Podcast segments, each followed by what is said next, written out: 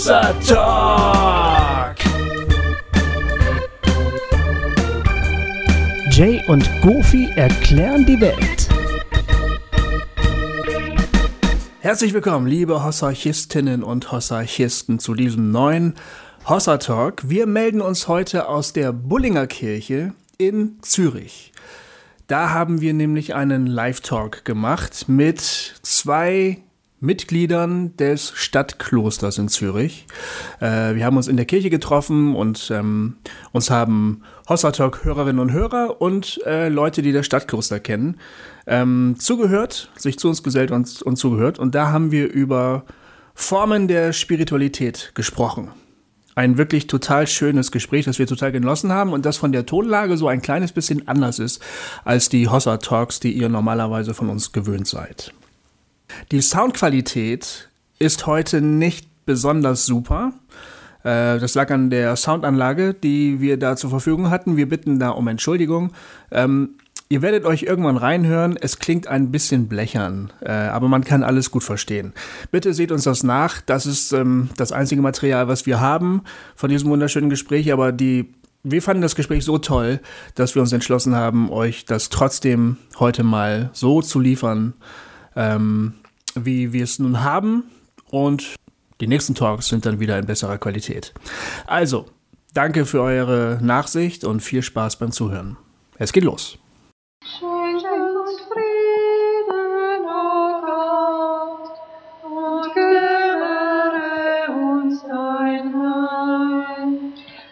Schenk uns Frieden,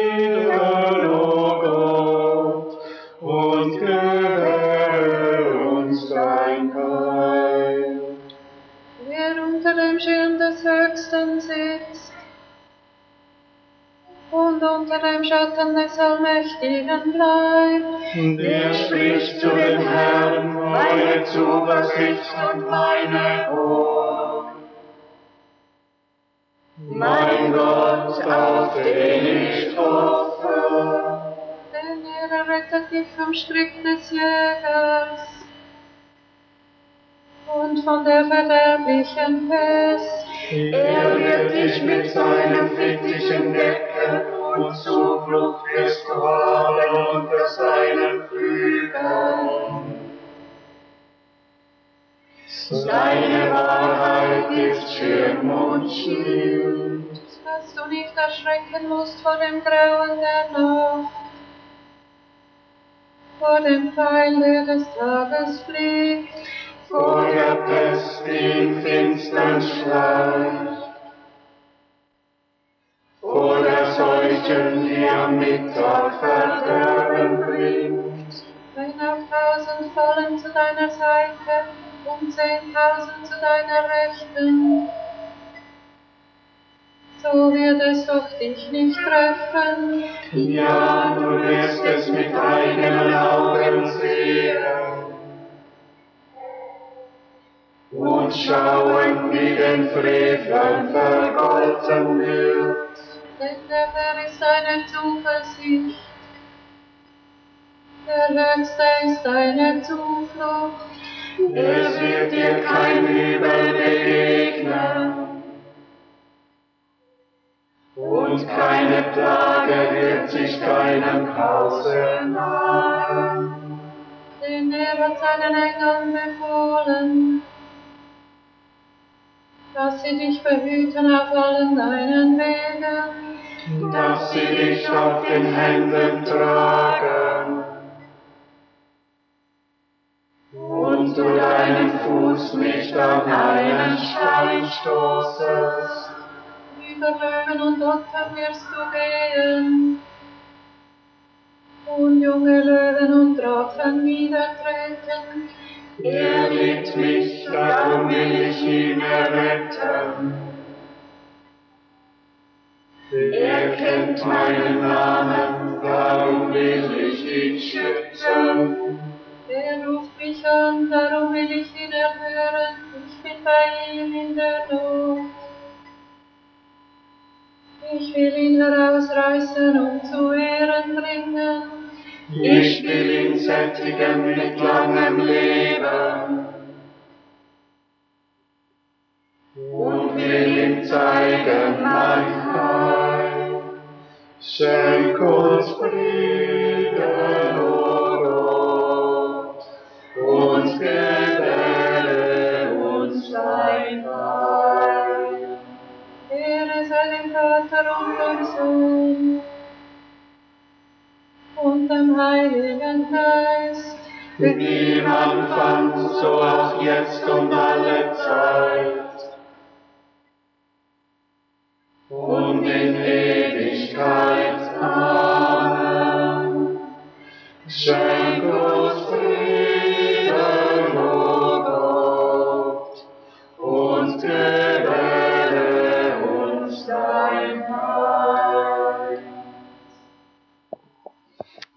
Dank. Dankeschön. Ja, herzlich willkommen. Herzlich willkommen zu diesem etwas anderen Hossa Talk. War eine bisschen andere Einstiegsmelodie, als wir normalerweise haben. äh, aber sehr schön und ähm, ja, das war spannend. Ähm, Wir sitzen hier in der Bullinger Kirche in Zürich. Äh, Jay und Gofi gemeinsam mit euch beiden, Harald und Cornelia. Schön, dass ihr ähm, das hier zusammen machen können. Äh, was haben wir gerade eben äh, gehört? Könnt ihr uns darüber was erzählen? Ähm, ja, das ist ähm, unsere Vesper vom Mittwoch, die wir einen Teil daraus gesungen haben. Das ist der Psalm 91. Ähm, das kommt, wenn ich mich richtig erinnere, haben wir das aus Momirai mitgenommen, diesen Psalm, aus einer anderen Gemeinschaft, die in der Nähe von ähm, Freiburg lebt.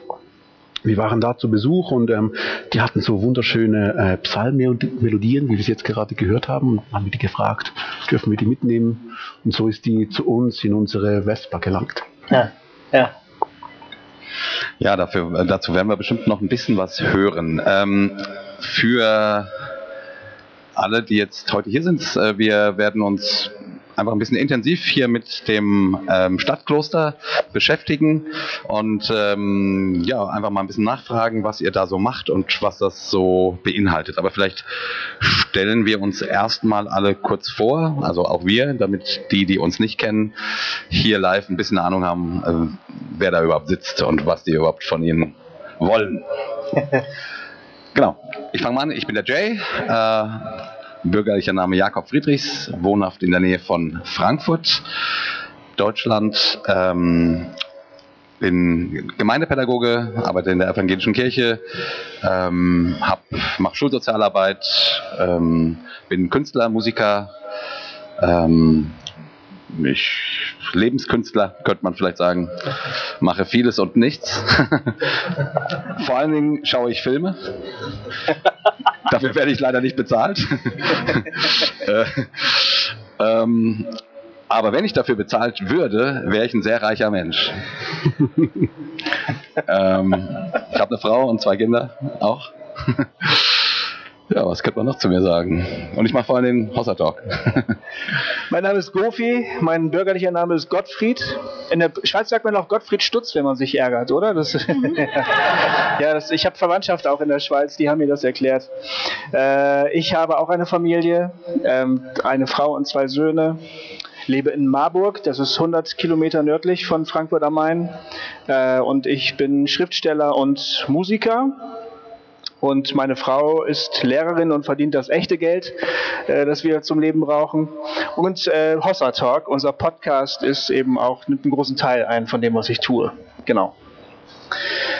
Ja, wollt ihr euch auch nochmal kurz vorstellen? Genau. Denn ähm, wir, einige Leute sind äh, hier, die euch gut kennen, aber uns nicht. Und einige Leute sind hier live vor Ort, die kennen uns ganz gut, aber euch nicht. Genau.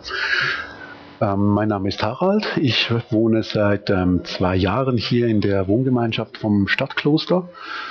Ähm, mein Broterwerb ist im Moment, ich arbeite als Psychologe mit in einer Institution mit suchterkrankten Menschen. Ja.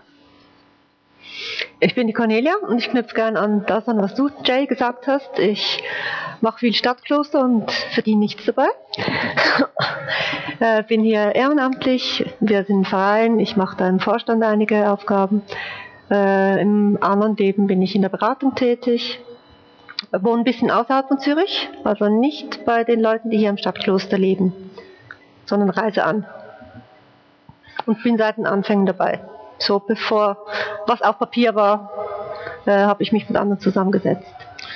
Okay, cool. Stadtkloster. Also seht es uns bitte nach, dass wir, obwohl wir in der Kirche sind, ein bisschen Forscher reden, weil Podcast heißt, man muss mit der Sprache deutlich und laut agieren. Ähm, nur so als kleine Empfehlung, dass man braucht die Energie. Ne? Und das machen wir auch, wenn es hier jetzt so ein bisschen halt und so und seht es uns nach. Der Sound ist wahrscheinlich heute nicht ganz so, wie man das normalerweise gewöhnt ist, aber äh, es ist natürlich hier aber auch eine echt tolle Atmosphäre und gerade bei eurem, nennt man das eigentlich Choral? Was ist denn das? Was ihr, Psalmodie ist es. eine was? Eine Psalmodie. Eine Psalmodie. Bei eurer Psalmodie hat man das ja wunderschön gehört, wie, wie schön das hier klingt ähm, und was diese Kirche sozusagen akustisch für sowas gerade hergibt. Ja, Stadtkloster. Als ich das gehört habe, habe ich gedacht, oh, ja, Leute vom Stadtkloster kommen hier und mit denen reden wir und ich habe so gedacht, okay, habe mir es dann so im Namen der Rose mäßig vorgestellt, also ein Kloster irgendwie und dann und dann hieß es, wir übernachten da und dann habe ich gedacht, ah, okay, dann irgendwie so ein so ein steingemauertes Ding habe ich mir vorgestellt und dann wurden wir vorhin da hingeführt und ich dachte, das ist ja eine ganz normale WG. das ist ja gar kein Kloster, so wie ich mir Kloster vorstelle quasi dazu. Ähm, ja, ihr seid ein Stadtkloster. Ähm, erklärt uns doch mal ein bisschen, was das genau ist und wie sich das vielleicht auch von einem normalen Kloster unterscheidet und wie das so angefangen hat hier, ähm, was ihr hier macht, weil ihr seid noch ziemlich jung als Kloster. Ne? Ja. Also schwierig ist es ja nicht. Stadt verstehen, verstehst du? Kloster verstehst du. Und zusammen gibt es eben was, was noch nicht so üblich ist, aber wir sind nicht die Ersten und wir sind nicht die Einzigen, die Stadtkloster machen. Ähm, Kloster auf dem Lande, wo es so schön ruhig ist, da gibt es schon einige. Aber es ist nicht in Stein gemeißelt, dass es so sein muss. Es gab ganz früh schon Klöster in der Stadt. Und wir haben uns gewagt, dass hier, wo es am lautesten und in, Zü in Zürich am betriebigsten ist, zu probieren. Ist das eine neue Idee, Stadtkloster, oder gibt es die schon seit hunderten von Jahren so? Also wo, wo kommt die Idee her? Also, soweit ich weiß, hat es schon seit langer, langer Zeit gibt es Stadtklöster, also zum Beispiel die Franziskaner. Das war ein oder ist immer noch ein äh, Bettelorden und die sind früher ähm, außerhalb der Städten haben die gewohnt und die sind dann ähm, wollten aber auch in den in den Städten für die Leute da sein und die haben sich dann zum Beispiel gespalten und haben dann auch ähm, in der Stadt selber Niederlassungen gebildet. Also die Tradition, dass in der Stadt ein Kloster existiert, das gibt es eigentlich schon seit es Klöster gibt. Mhm. Aber ihr seid jetzt ja kein Orden oder so, ne? Nee, wir sind kein normalerweise, normales Kloster. normalerweise, wenn ich an Kloster denke, denke ich an, an einen Orden. Ne? Ähm, Benediktiner, Franziskaner, Dominikaner. Jesuiten, Genau. äh, Pikaristen. So. Echt, gibt's die? Ja, ja. Ach so. Das sind die, äh, das sind die Trekkie-Klöster. Von Captain Picard, ne? genau. Super. Ja, hab ich verstanden. Also unser Trick ist, wir nehmen ein Wort, das noch nicht so ganz definiert ist bei den Reformierten. Wir sind ja also evangelisch reformiert in der Schweiz, Ja. nicht ganz das gleiche wie in Deutschland. Und was hier ein Kloster ist, das kann uns keiner so richtig vorschreiben. Deswegen haben wir Narrenfreiheit und das gefällt uns, da können wir viel ausprobieren. es gibt bei den Reformierten sozusagen keine Klostertradition in Es gibt Sinne. Gemeinschaften, es gibt Diakonissenhäuser, äh, es gibt Kommunitäten, aber es gibt nicht so viele, die sich Kloster nennen und der Begriff ist so gestaltbar, wie wir das gerne möchten. Mit natürlich Anleihen an die Geschichte. Das machen wir schon. Okay, also was heißt das Stadtkloster? Wie sieht euer, wie sieht euer Alltag aus? Was macht ihr? Mm, Wir sind eigentlich eine, wir haben verschiedene Facetten. Also einerseits sind wir eine Wege, wie ihr das kennengelernt habt. Da gibt es eine Küche, ein Wohnzimmer, unsere, äh, wo wir schlafen und so. Und ähm, das heißt, wir leben in einer Gemeinschaft, wie das viele tun, aber wir darüber hinaus pflegen wir ein regelmäßiges Gebet. Die Spiritualität ist uns allen wichtig und wir wollen die im Alltag verankern. Also wir wollen nicht nur einmal in der Woche irgendwo uns treffen, um zu beten, sondern wir wollen das wirklich im Alltag praktizieren. Und das war so der Wunsch und die Sehnsucht und darum hat, haben sich die Leute zusammengefunden und daraus ist dann diese Wege entstanden. Und wir haben es eigentlich ganz gut hingekriegt. Also wir haben jetzt fünfmal in der Woche treffen wir uns zu Laudes und Vesper und jeder hat noch so seine persönliche Praxis, also ähm, Meditieren oder Yoga oder die unterscheiden sich. Und wir haben aber eben diese gemeinsamen Punkte, diese Stundengebete, wo wir uns treffen. Mhm. Laudes ist das äh, Morgenlob und die Vespa ist, ist ein Motorroller, aber auch noch ein Abendgebet, oder? Abendgebet. Und das Abendgebet. Zu essen gibt es nachher. okay, ah, genau, richtig, ja. Okay. Ähm, aber ihr seid, du bist kein Mönch, Harald. Nein, ich, äh, ich habe schon so eine Neigung. Manchmal gefällt es mir so die Vorstellung, ich bin ein Mönch, ich lebe hier mitten in der Stadt, ich bete regelmäßig und versuche mein Leben danach auszurichten, aber wir sind kein Orden, wie ihr das schon festgestellt habt. Mhm. Aber es ist schon ein anderes Lebensgefühl, wenn ich jetzt irgendwo in einer Wohnung in der Stadt leben würde oder in einer normalen Wege. Wir haben schon ein anderes Lebensgefühl ein bisschen und das ist das, was ich gesucht habe und das, was sie hier auch pflegen und entwickeln. Also es gibt die Wege erst seit zwei Jahren und wir finden uns immer noch ein Stückchen neu. Also hm. nichts ist fertig. Hm. Und wie ist das Ganze entstanden? Kann, könnt ihr dazu vielleicht eine kurze für ein Kloster ziemlich untypisch. Wir hatten keinen Ort, wir hatten keinen Mäzen, wir hatten äh, keine Kirchenobrigkeit, die fanden, jetzt gründen wir hier ein Kloster. Ähm, wir haben uns am Schreibtisch erfunden paar Leute aus verschiedenen Motiven wollten christliche Gemeinschaft in der Stadt Zürich ausprobieren, leben. Es gibt schon welche, aber wir wollten was Neues und haben uns erstmal ein Papier gemacht, wie man das so richtig macht, wenn man sich was gründen will. Äh, das war unser Konzept und dann haben wir angefangen zu schauen, was können wir eigentlich schon tun, weil wir haben keine Kirche, wir haben nur ein paar Leute und dann ist es geworden, haben wir angefangen zu beten. Das konnten wir. Zusammen können wir beten, auch wenn wir noch nicht wissen, welche Form haben wir, welchen, welche Struktur wollen wir uns geben. Ähm, und aus dem Gebet und aus dem Zusammenessen sind dann immer mehr Ideen gewachsen. Das war vor sieben Jahren, haben wir uns zusammengesetzt zum ersten Mal. Und wie viele seid ihr? Aktiv, die mitmachen, sind äh, zwischen 20 und 30, 26 glaube ich. Und als Verein haben wir auch sogenannte Passivmitglieder, die, die sind aber auch punktuell aktiv. Das sind nochmal etwa 50. Ist es schwer, äh, andere Menschen zu finden, die auch Lust auf Kloster haben? Also ich, ich kenne gar nicht so viele Leute, die sagen, ja, Kloster, das ist genau das, was ich schon immer mal machen wollte. Also. ja, also, Letzten habe ich ganz großes Glück gehabt. Ähm, ich wurde da eingeladen zu einem Mantra singen und dann habe ich da Mantra gesungen, habe ihm erzählt, wow, toll, Mantra singen und habe ihn dann eingeladen ähm, wir hätten auch Räume, weil er unzufrieden war mit dem, wo er da war. Und dann kam der hierher und ich habe ihm erklärt, ja, wir haben auch hier eine WG, Stadtkloster und so. Und dann hat er gesagt, was, ihr lebt hier zusammen und wir sind gregorianisch, wow, ich bin in einem Gregorianik-Chor und ja, hm, und das hat sich dann alles so zusammengefügt. Also es gibt so Momente, wo jemand, wo man jemanden kennenlernt, der sagt, das ist, das ist es genau, was ich suche. Ja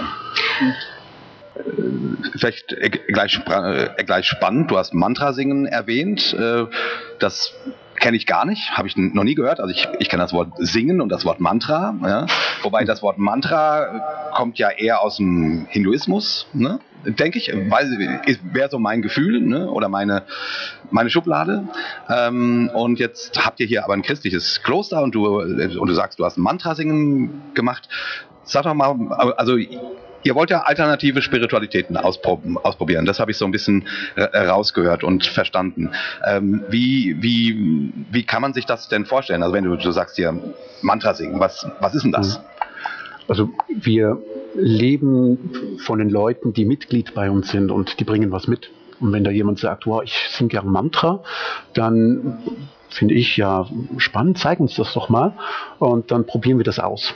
Und ähm, wenn, wenn der Geist trägt und uns das gefällt, dann entsteht da was draus. Und jetzt ist daraus ein Gefäß geworden, wo wir immer mittwochs, glaube ich, haben jetzt dieses Mantra singen bei uns, wo Leute von außerhalb kommen, ein paar Leute von der Wege sind mit dabei. Also das ist aber alles ganz frei. Das entsteht dann aus den Leuten, die mit uns mitmachen.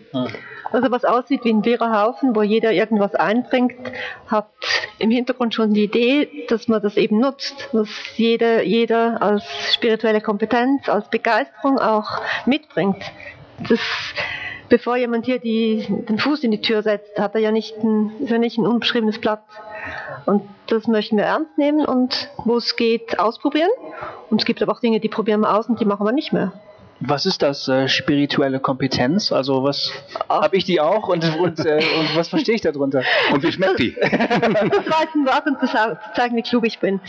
Ähm, um mal biblisch zu sein, die Ewigkeit wurde in unser Herz gepflanzt. Ah. So eine Behauptung. Ja. Hm? Das ist ja, ist ja glaub, ist ein Zitat der Bibel. Genau, Ja. Hm? Ich glaube, das stimmt. ja. Und ich glaube, das ist noch nicht nur denen ins Herz gepflanzt, die schon Jesus Christus im Munde tragen. Ja. Also ihr geht davon aus, dass jeder Mensch eine spirituelle Begabung, Kompetenz, ähm, vielleicht sogar Antenne oder so. Mentalität oder sowas hat. Ähm, und die wollt ihr ähm, entdecken und gucken, ob das in der Gruppe äh, sich in irgendeiner Form ausdrücken lässt und miteinander feiern lässt. So, ne? Also wir sind eine Gemeinschaft, die Spiritualität pflegt. Und da kommt jemand dazu, der seine persönliche Spiritualität mitbringt. Und wenn das irgendwie zusammenpasst, dann wachsen wir mit der Person. Und das verändert unsere Gemeinschaft. Und so leben wir. Das immer wieder ein bisschen neu, wenn jemand dazukommt. Ich wollte gerade sagen, das ist eine Lebenshaltung, oder? Also du, ähm, äh, es, für mich ist es, klingt es so, ihr seid permanent sozusagen auf Empfang. Ähm, ihr nehmt euch selbst sehr stark als spirituelle Person wahr und ähm, wenn ihr, so stelle ich mir das vor, wenn ihr anderen Menschen begegnet, haltet ihr danach Ausschau, so nach, nach der spirituellen Veranlagung des anderen oder nach dem, was ihr vielleicht lernen könnt oder, oder woran ihr teilhaben könnt, Äh, so ungefähr? Ja, so, das ist ja mit Hossetalk so gegangen. Also jemand hat mir gesagt, Hossetalk, ich habe mir das angehört und dachte, wow, cool, die bearbeiten Themen, die mich interessieren. Das passt irgendwie zu mir. Hm. Und dann haben sie ja dieses, ähm, äh, dieses Schweizer Treffen organisiert, das fand ich total cool. Und dann haben sie eine Location gesucht und da biete ich dann natürlich an, ja, wir haben hier Platz. Wenn ihr mögt, hier wäre es möglich. Und schon seid ihr da. Ja. Das ist toll. Ihr nutzt jetzt quasi unsere spirituelle Kompetenz, die aus vor allen Dingen aus Reden äh, besteht.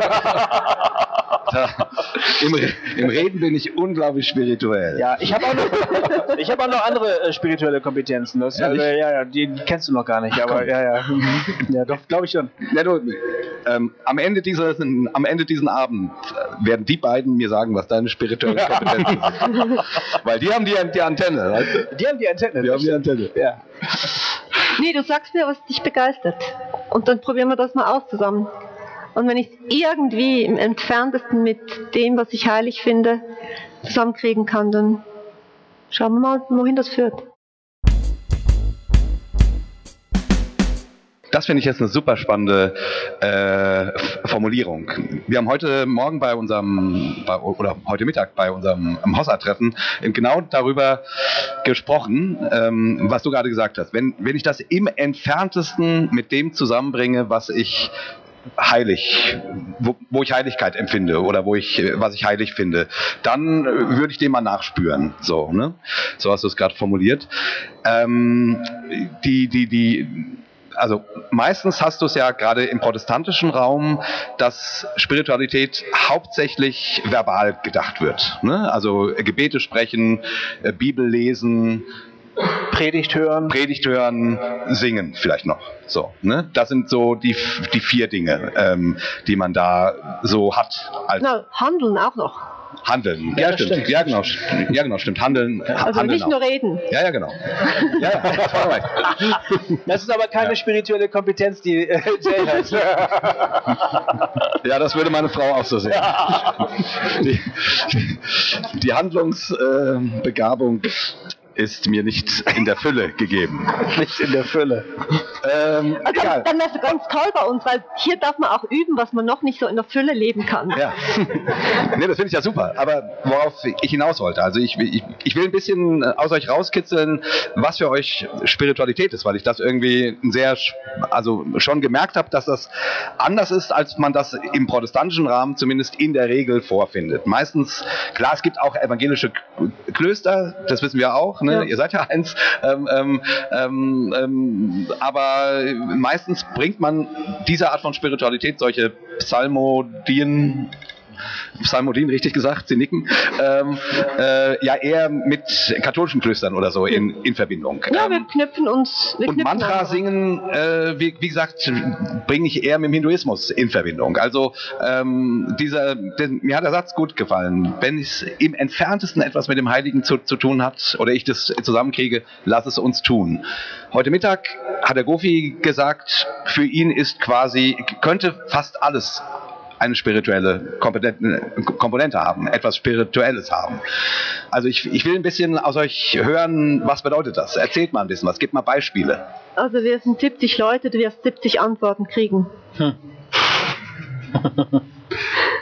Ja. Alles klar, danke. das hat mir jetzt noch nichts gesagt. Außer, dass ich 70 Leute fragen müsste.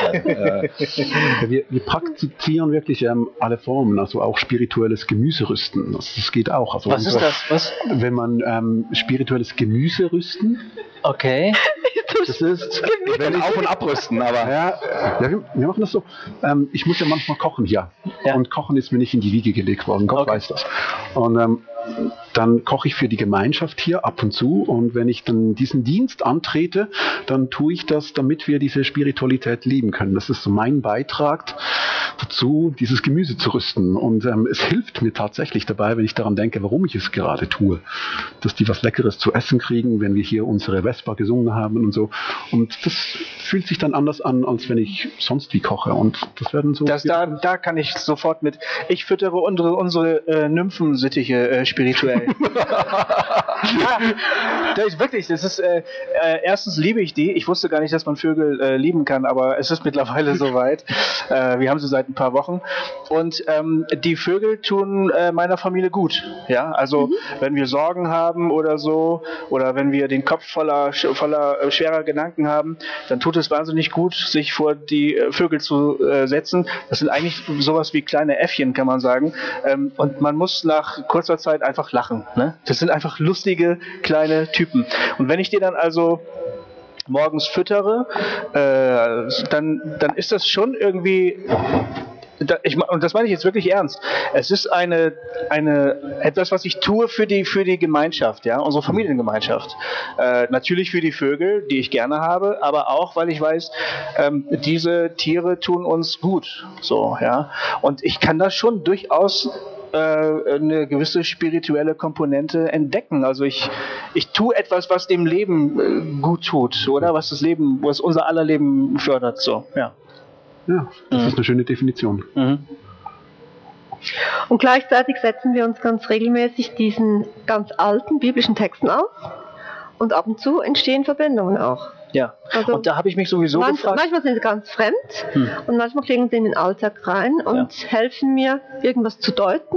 Ah, das könnte man ja so benennen. Ich kriege die Worte aus der Geschichte geliehen und manchmal, in manchen Situationen kann ich mir die zu eigen machen und denke plötzlich, ach, der Psalmbeter hat ja vielleicht ganz ähnlich gefühlt wie ich, aber er hat diese Worte gefunden und manchmal werden sie zu meinen, Hm. manchmal auch nicht. Ich habe eben ja zwischen euch gestanden, als ihr gesungen habt. Ich war von euch umringt, von den Sängern. Und ähm, das war für mich eine wirklich schöne Erfahrung, weil ich mitten im Gesang stand. Ja. Ähm, gleichzeitig, während ich den Gesang genoss, habe ich mich über den Text gewundert. Also als ich äh, bei der Stelle, dass äh, jemand die jungen Löwen zertritt, habe ich gedacht, die armen Löwen. Also das ist ja auch schade. Ne? Ich habe wieder an meine Nymphensittiche gedacht. Ähm, das ist ja, warum habt ihr euch gerade für diese Form entschieden? Also das war ja eine bewusste Entscheidung, die ihr gefällt habt, als ihr euch darüber Gedanken gemacht habt, äh, wie, welche, welche Form geben wir unserer Spiritualität. Da habt ihr euch für diese alten Gesänge entschieden, diese Psalmengesänge. Äh, Gab es da einen Grund oder ist das einfach passiert? Ja, ähm, also ein Teil ist Zufall, beziehungsweise wieder aus der Zusammensetzung der Leute, die am Anfang da waren, hat einer gesagt, ich kenne was, was wir machen könnten, das funktioniert. Äh, wir können uns da mal bedienen bei einer Form, die bereits erprobt ist, und zwar seit Jahrhunderten. Hm.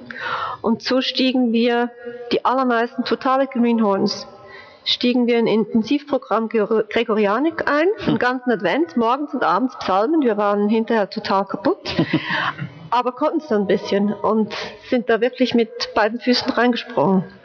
Das ist aber auch einfach passiert, weil jemand begeistert war davon. Eben, wieder. Einer hat es gekannt und die anderen hatten den Mut, das auszuprobieren. Mhm. Wir haben dann mittlerweile gemerkt, so für den Alltag ist das doch ein bisschen steil. So, die Form ist sehr anspruchsvoll, ist nicht niederschwellig. Also da muss man erstmal rein, sich reinknien. Man muss es wirklich lernen, so, also. Äh, Also mir ging es halt so. Ja. Mir ging es so, ja. Mhm. Also da, da war nicht viel mit spirituellen Erfahrungen. Da Ja. war nur geht's rauf oder runter. Und wie kriege ich einen Text, der, der 10 Zentimeter unter der Melodie steht, wie kriege ich das zusammen? Ja. So. Ja. Also Ja. das waren die ganz, die ganz pragmatischen Probleme, die ich Mhm. da hatte. Mhm. Und dann mit der Zeit haben wir gemerkt, für den Alltag möchten wir ein bisschen eine handlichere, abgespecktere Form. Mhm. Wie sieht die, die dann aus? Das, ist Das war sie jetzt. Ach, das war sie jetzt. okay, okay, okay, okay. Ja, das habe ich nicht geschnallt. Ich, ich kenne mich da ja nicht wirklich aus. Ich, Genau. Für mich klang das schon nach anspruchsvoll. Aber okay, es geht noch schlimmer, will, will, willst du sagen. Spiritualität geht noch schlimmer, geht noch anstrengender, alles klar, ich hab's kapiert. Ähm, ja, okay. Ähm, Aber es ist schon so, also wir haben immer wieder Diskussionen über diese Texte. Ja. Wollen wir sie ändern? Und das ist in Bewegung. Also wenn vielleicht gibt's mal äh, jemand, ähm, der das ein Projekt anreißt und sagt, hey, ich suche mal nach besseren, neueren, sprachlich anderen Texten, dann, dann ist es möglich. Und dann gucken wir mal, ob das für uns passt oder nicht. Ja, ich wünsche mir Texte, wo nicht in jedem zweiten Satz daher vorkommt mit Großbuchstaben. Ja. sondern die Herrin oder so. Das platziere ich jetzt eher in einem anderen Bereich. ist schon klar. Es kann natürlich auch etwas sein, wenn man solche sperrigen Texte hat, also die sich äh, eigentlich auch dagegen wehren, sozusagen einfach gesungen zu werden, sondern die irgendwie hängen bleiben, die mich ärgern möglicherweise oder die, die mein Verständnis herausfordern, wo ich manche Sätze, manche Passagen möglicherweise inhaltlich noch überhaupt gar nicht beim ersten Mal, beim dritten Mal begreife, kann ja auch eine Chance sein, oder? Dass man sich da so reinarbeitet und vielleicht irgendwie Schätze darin entdeckt, kann ja, kann ja auch passieren. Das stimmt, also wenn man im, zu glatte Texte hat, die werden schnell langweilig. Ja.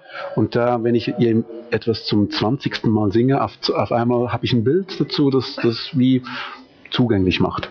Also mir hat mal jemand aus dem, auch aus dem Kloster, ähm, wo, wo ich mal ein paar Tage war mit meinen, meinen Kollegen, meinen Gemeindepädagogik-Kollegen und da haben wir eben auch bei solchen Stundengebeten mitgemacht und dann kam eine Schwester zu uns und hat uns ein bisschen was über Me- Meditation erzählt und, äh, und uns dann auch ein bisschen was da, dazu erklärt und die haben wir genau ähnliche Fragen ges gestellt. Ähm, ja, die die, äh, die Texte wären doch irgendwie ganz schön sperrig. Und die sagte, um den Inhalt geht es gar nicht. die sagte, Da äh, werden wir wieder beim Mantra singen. ja, genau. Ähm, das fand ich insofern spannend. Also natürlich geht es irgendwie auch um den Inhalt, aber es geht nicht um und darum, ich singe bestimmte Sätze, sondern ich singe um äh, um dahinter Gott zu spüren, so ähnlich hat sie das genannt. Und dann und dann und dann hat sie ä- ähnliches ges- gesagt wie du gerade. Manchmal leuchtet dann eine Zeile plötzlich auf, die ich hundertmal mal gesungen habe, aber mich eigentlich schon gar nicht mehr frage, was das bedeutet, weil es geht nicht darum äh, zu begreifen, was das bedeutet, sondern es geht darum, diese Erfahrung zu machen gerade. Ähm, und das, das fand ich spannend, weil das kenne ich auch aus dem Protestantismus, äh, Protestantismus eher weniger. Da geht es immer um die Bedeutung. Ne? Ähm, äh, man sagt einen Satz, weil er das und das bedeutet. Und in dieser Spiritualität, und das habe ich jetzt bei euch auch ausgehört, geht es eben unter Umständen nicht um eine kognitive, um das kognitive Erfassen von, von einem Sinnzusammenhang, sondern um die Erfahrung, die man macht, wenn man bestimmte Worte ausspricht oder wenn man, äh, wenn, wenn man sich in eine Melodie reinfallen lässt. Also ganz ähnlich wie wenn ich auf ein Metal-Konzert gehe und dabei in, die, in der Musik abgehe. Und wenn du auf ein Metal-Konzert gehst, dann weißt du ja auch, wie das abläuft. Du weißt, wie du Ja. reinkommst, du weißt, wie, welche Leute du zum Teil triffst, du weißt, wie man sich verhält. Ich, Das ich kenne die Liturgie. Ganz Ich kenne die genau. Liturgie. Und hier ist das Ritual selbst, hat eben auch eine Bedeutung. Aber wir tun ja nicht nur, also wir singen ja nicht nur. Wir setzen uns schon noch anders mit dem Text auch auseinander, weil ich finde, das ist zu einseitig. Weil ich, ich kann ja nie hängen bleiben. Der, der, der Satz ist ja schon weg, bevor ich zu denken beginnen kann. Und das andere da bin ich dann doch protestantisch, äh, brauche ich schon auch. Die Auseinandersetzung, miteinander reden über den Text. Wie verstehst du das? das? Da haben wir auch eine Form dafür gefunden, die im Moment sehr schön funktioniert, dass wir über die, über die Bibel miteinander reden. Was macht ihr da? Ist, Das Ding heißt Bibelteilen. Bibelteilen, ja, Genau. das mache ich auch. In, Kommt das, äh, auch in meinem? Haus, auch in meinem. Hauskreis ist es Ja. unsere unsere Form, ähm, nicht einen Bibeltext zu, zu diskutieren, sondern miteinander das zu teilen, was der uns gerade sagt. Mhm. So, das das Schöne daran finde ich, dass es ein Dialog ist. Also Genau. meine Meinung zum Text wird in dem Moment, wo ich das ausspreche, genauso wichtig wie der Text. Also wir, der Text und ich kommen zusammen ins Gespräch und was wir, was wir miteinander erleben, das dürfen die anderen auch wissen. Hm. Und das bereichert sich gegenseitig. Also gerade für äh, werde nicht nur zugetextet. Ja. So.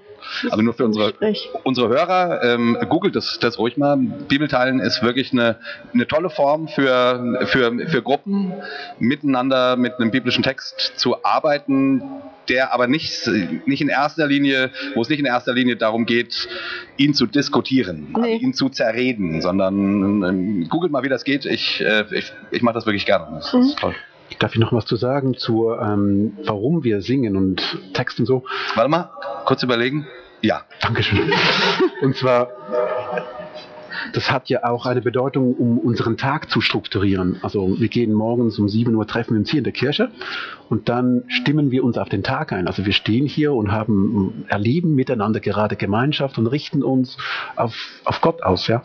Und das hilft uns dabei. Also dann ist der Text, die einzelnen Worte nicht so entscheidend, sondern ich setze mir die Klammer des Tages. Ich stehe hier mit meiner Gemeinschaft morgen, richte mich aus, gehe in den Tag hinein und abends ist das wieder das Schlussritual. Also das ist das Entscheidende. Und der Text ist dann valabel.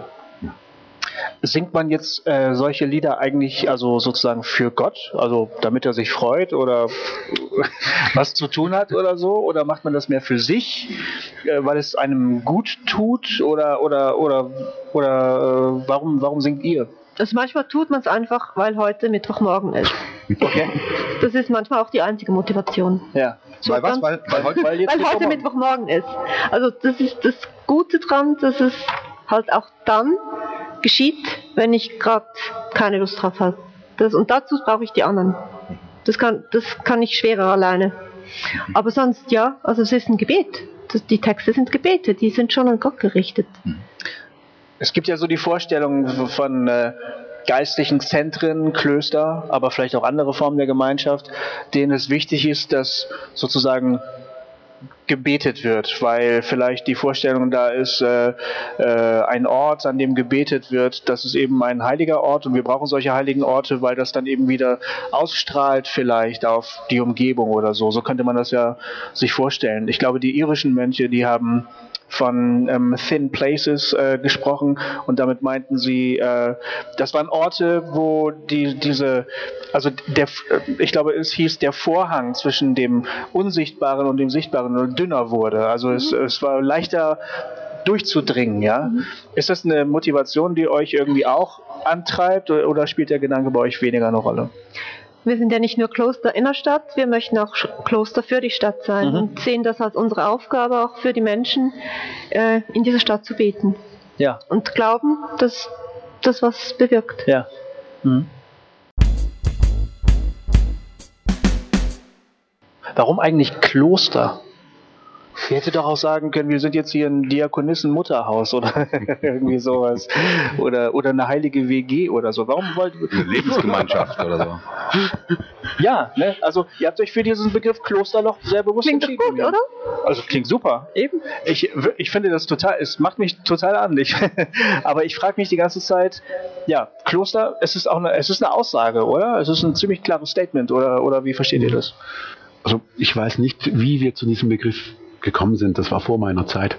Aber mich zieht der Begriff auch an. Es ist so eine Projektionsfläche, Kloster, da ist doch was Gutes drin. Hm. Immer wenn ich Kloster besucht habe, da, da ist was Gutes. Und wie wir das jetzt ausgestalten, ist aber dann auch wieder ja, überraschend. Eben, man kommt hierher mit Erwartungen und findet das vor, was es jetzt gerade ist, und dann wird es halt, das eigene Bild wird schon nochmal in Frage gestellt. Also, Hm. Aber ich finde es ein cooler Begriff. Also es löst was Assoziationen aus und was Gutes. Und wir müssen Wie gesagt, meine erste Assoziation war Name der Rose.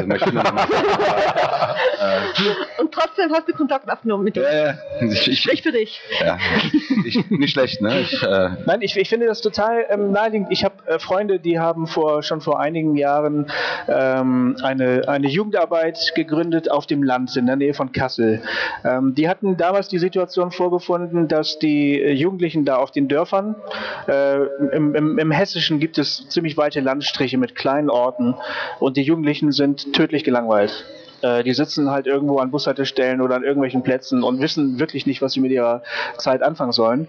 Und meine Freunde haben eben eine Jugendarbeit im ländlichen Raum gegründet, weil die gesagt haben, die Städte haben Angebote genug, aber hier auf dem Land gibt es eigentlich nichts für die. Und was sie dann gemacht haben, ist, dass sie eine eine Jugendher eine leerstehende Jugendherberge ersteigert haben. Das konnten sie äh, sich irgendwie leisten. Das, äh, viele verrückte Zufälle haben da eine Rolle gespielt. Ähm, und ich war damals mit so in, den, in dem Team mit involviert, das sich äh, überlegt hat, wie könnte man jetzt hier konzeptionell was machen? Ähm, wie könnte dieser Ort jetzt ein wichtiger Ort werden für die Menschen, die drumherum leben? Und da spielte der Begriff Kloster, klösterliches Leben halt auch eine Rolle. Ähm, die haben sich, die nennen sich jetzt nicht Kloster. Äh, das hätte jetzt irgendwie auch nicht in die in die ähm, Subkultur gepasst. Die, die Jugendkultur, manchmal- ne? Nicht gerade in die Jugendkultur. Aber der Gedanke, das äh, dahinter, der spielte natürlich eine Rolle. Also die haben eine Lebensgemeinschaft gegründet. Die sind mit drei Familien dann eben in dieses in diese ehemalige Jugendherberge eingezogen, haben die weiter ausgebaut und haben dann ähm, einen Ort geschaffen über, über mehrere Jahre, der jetzt so tatsächlich in die Umgebung ausstrahlt. Ähm, also ich finde das ganz nah verwandt mit dem, was ihr, was euch so vorschwebt. Und von Anfang an hat es geheißen, ähm, die Leute, die hier in der Umgebung leben, ähm, die sollen nicht sagen, ach du Schande, jetzt gibt es auch noch diese Idioten da auf dem Hügel, sondern die sollen irgendwann sagen, gut, dass es die gibt. Es ist gut, dass es die gibt. Und so haben die sich auch versucht, dann in die, in die, ja, in die regionalen Bezüge so einzugliedern. Die haben mitgearbeitet, die haben ähm, ihre, ihren, ihren Platz zur Verfügung gestellt, damit Dorffeste gefeiert werden konnten. Ähm, und dann haben sie ähm, auch Sozialjugendarbeit gemacht oder haben Flüchtlinge aufgenommen und das spielt bei euch, glaube ich, auch ein bisschen eine Rolle. Also die Ja. haben einfach versucht, Gutes zu tun, ja, weil sie wollten, dass dieser Ort was Gutes ausstrahlt. So, so also das, das fällt mir jetzt ein, während wir reden. Also, es ähnelt dem, oder? Was, was Ja, also wir haben jetzt gerade diese Tage unser neues Projekt ähm, gestartet, gewagt. Die Winterstube soll ein Ort werden für Leute, die übers Wochenende ansonsten auf der Straße ihren Tag verbringen müssten. Ah. Haben rumgefragt in, in der Gegend, im Quartier, was gibt es alles schon, was braucht es nicht mehr, was ist abgedeckt, welche Bedürfnisse müssen wir jetzt nicht auch noch bedienen und äh, sind dann hier gelandet, dass übers Wochenende gerne ein Ort, wo man sich waschen kann, wo man Kleider waschen kann, wo man das Warme zu trinken gibt und wo man Kontakt haben kann, wo man Gespräche führen kann, dass Ah. wir das anbieten möchten. cool. Ja, stark. Und es sind wunderbar viele Freiwillige, die sich da gemeldet haben und das mittragen mit uns. Hm. Also das ist ganz tatkräftige Spiritualität dann in dem Fall, ne? Also, Ja, das gehört ja dazu. Also Ja. sonst fehlt die Hälfte. ah. Ja, und man muss vielleicht auch eben zuhören. Man kann nicht irgendwo hingehen und ein Programm mal da draufsetzen, sondern ähm, man muss da hingehen und gucken, was ist denn schon da. Man muss zuhören, die Leuten in Kontakt treten. Und ich glaube, das macht das Stadtkloster hier an diesem Ort. Wir verbinden uns mit dem, was hier ist. Wir kommen mit den Leuten ins Gespräch und ich glaube, wir hören genau hin und bringen das mit in unsere Gemeinschaft und diskutieren das, laden auch Leute zu uns ein und dann habe ich das Gefühl, wir fühlen so, was jetzt gerade hier da ist. Und das Ja. sind ganz verschiedene auch mit Milieus von Leuten, die hier leben, wo wir in den Kontakt kommen und darum auch auf ganz verschiedenen Ebenen ähm, si- sich etwas bildet. Also eben Mantra singen, Yoga, Winterstube. Das, das sind ganz verschiedene Ebenen, die wir hier so abholen und hier zum Leben bringen. Ich, ich bin immer noch bei dem Begriff Spiritualität. Ich denke an unsere Hörer, die meines Erachtens größtenteils irgendwie aus dem protestantischen, eher evangelikalen Bereich oder so kommen, Mhm. ähm, die wahrscheinlich vielfach nicht wirklich genau wissen, was ihr damit meint, wenn ihr von Spiritualität sprecht. Ähm, weil die diese alten Formen so gar nicht kennen. Ne? Also jetzt äh, da im, ähm, es gibt Ja, halt- komm, aber die, die beten auch mit Psalmen. ja, äh, ja, nee, ich, Anders, anders. ja, genau. Also das ist halt dann, keine Ahnung, Hillsongs, Psalmen klingen anders als eure, ist einfach so.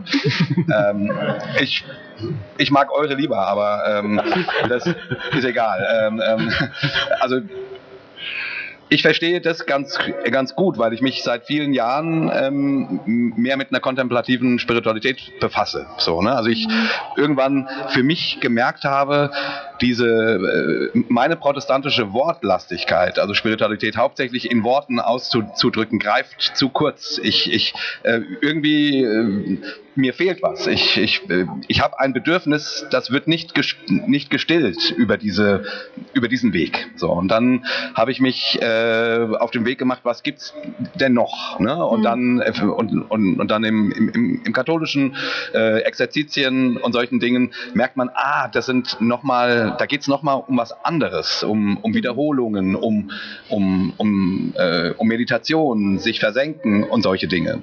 Ähm, aber ich kann mir einfach vorstellen, dass so äh, eine Menge von unseren Hörern ähm, ja, also äh, versucht doch nochmal aus eurer Sicht zu, äh, also Harald, was, was bedeutet dir Spiritualität? Ich will einfach sozusagen ähm, äh, das für unsere Leute ein bisschen greifbarer kriegen, weißt du? Ja, schwierige Frage. Ich glaube, tja, was bedeutet das? Ich wurde, glaube ich, mit, mm, mit 17 von einem Freund mitgenommen, wo so Yoga, Meditation, wo gelehrt wurde.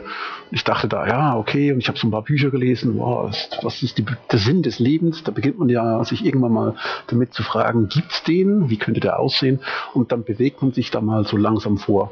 Und dann findet man so diese Brotkrumen, wo man merkt, ah, Stille, das, das ist was, da, wenn ich da in mich reinhöre, wenn ich mich dem hingebe, da, da entsteht was, da kommt was dabei raus. Aber ich kann es auch nicht so genau sagen, was es ist. Und ich gehe dann in den Austausch, wenn ich Glück habe, habe ich Freunde, da kann ich darüber reden und gehe dem so peu à peu nach. Und ja, denn das, ich glaube, Spiritualität ist etwas ganz Individuelles. Es ist ein individueller Prozess.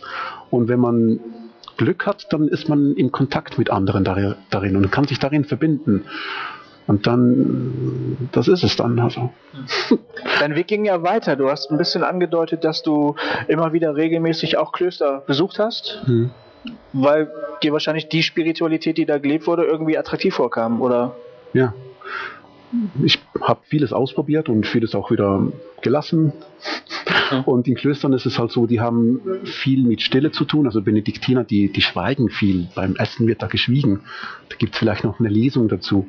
Und das habe ich extrem entspannend empfunden, beim Essen nicht zu reden. Das war so schön still und trotzdem waren alle gemeinsam da und hatten so einen gemeinsamen Kern, gell, den kann man dann spüren, um was es da geht. Da muss ich nichts dazu sagen, das ist einfach da. Und da kann ich mich damit verbinden.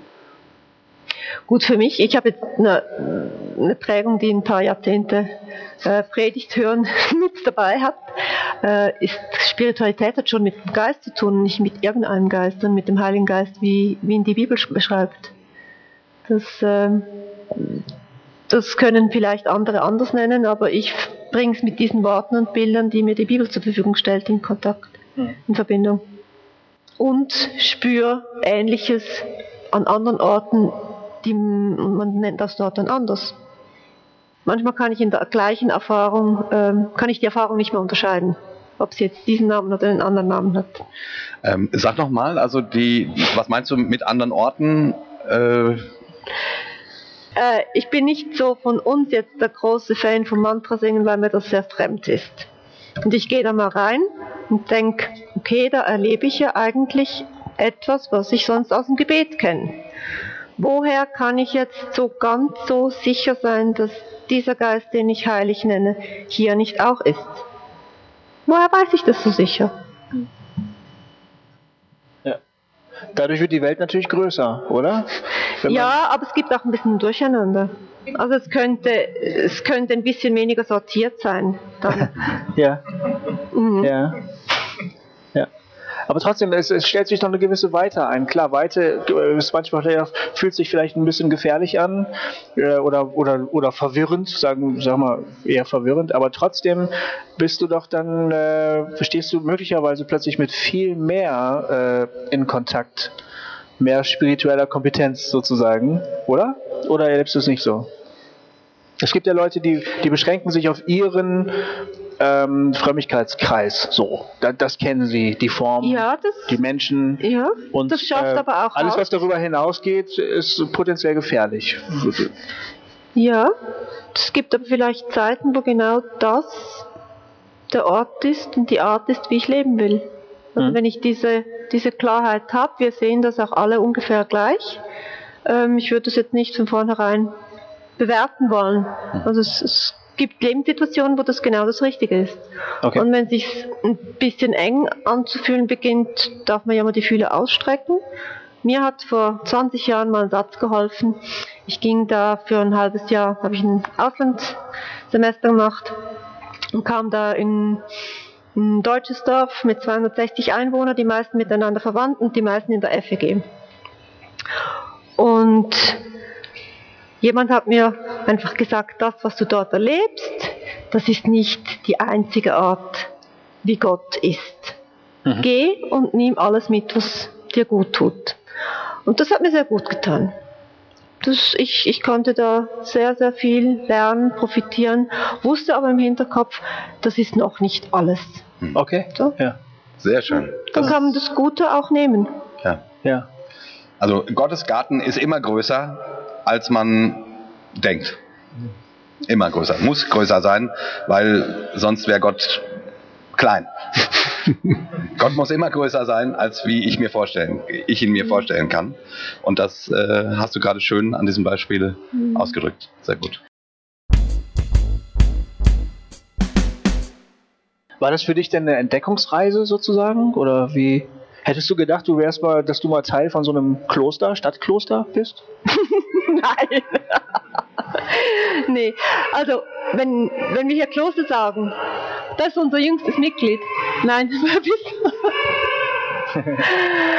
ähm, speziell ist ja auch hier darf man kommen und darf auch wieder gehen. Und wenn man da geht, war das nicht äh, ein Missgeschick, sondern genauso wie geplant. Also wir möchten miteinander gemeinsam üben, kennenlernen, ausprobieren und wissen aber, die Leute gehen auch wieder, wenn sie die Phase, wo sie sich so intensiv mit geistlichen Fragen auseinandersetzen möchten, vielleicht auch zu Ende ist oder diese Form zu Ende ist.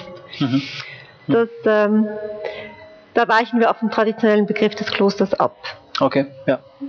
Also es ist keine, äh, ein Kloster, da verpflichtet man sich ja eigentlich, ne? sein, ähm, eigentlich sein Leben ähm, mit dieser äh, Ordensregel zu verbringen und so weiter. Das habt ihr nicht, sondern ihr seid ein Kloster auf Zeit. Es gibt schon Verpflichtung, dass man nicht einfach gerade nach Lust und Laune, ich brauche das übrigens. Also wenn ich äh, mir nicht vorher vornehme, wann komme ich, dann kommt fast immer was dazwischen. So ganz spontan ist fast immer was Wichtigeres da oder im, in der Agenda oder gerade spontan hier als das Gebet. Und das hilft mir, wenn ich eine gewisse Verpflichtung eingehe, aber die ist beschränkt und die ist angepasst auf mein, meine Lebenssituation. Es gibt Leute, die wohnen ganz nah, es gibt Leute, die wohnen außerhalb, mit Familien, mit Kindern, kann man sich anders engagieren. Das passt nicht für jeden und das spricht man ab, einmal im Jahr.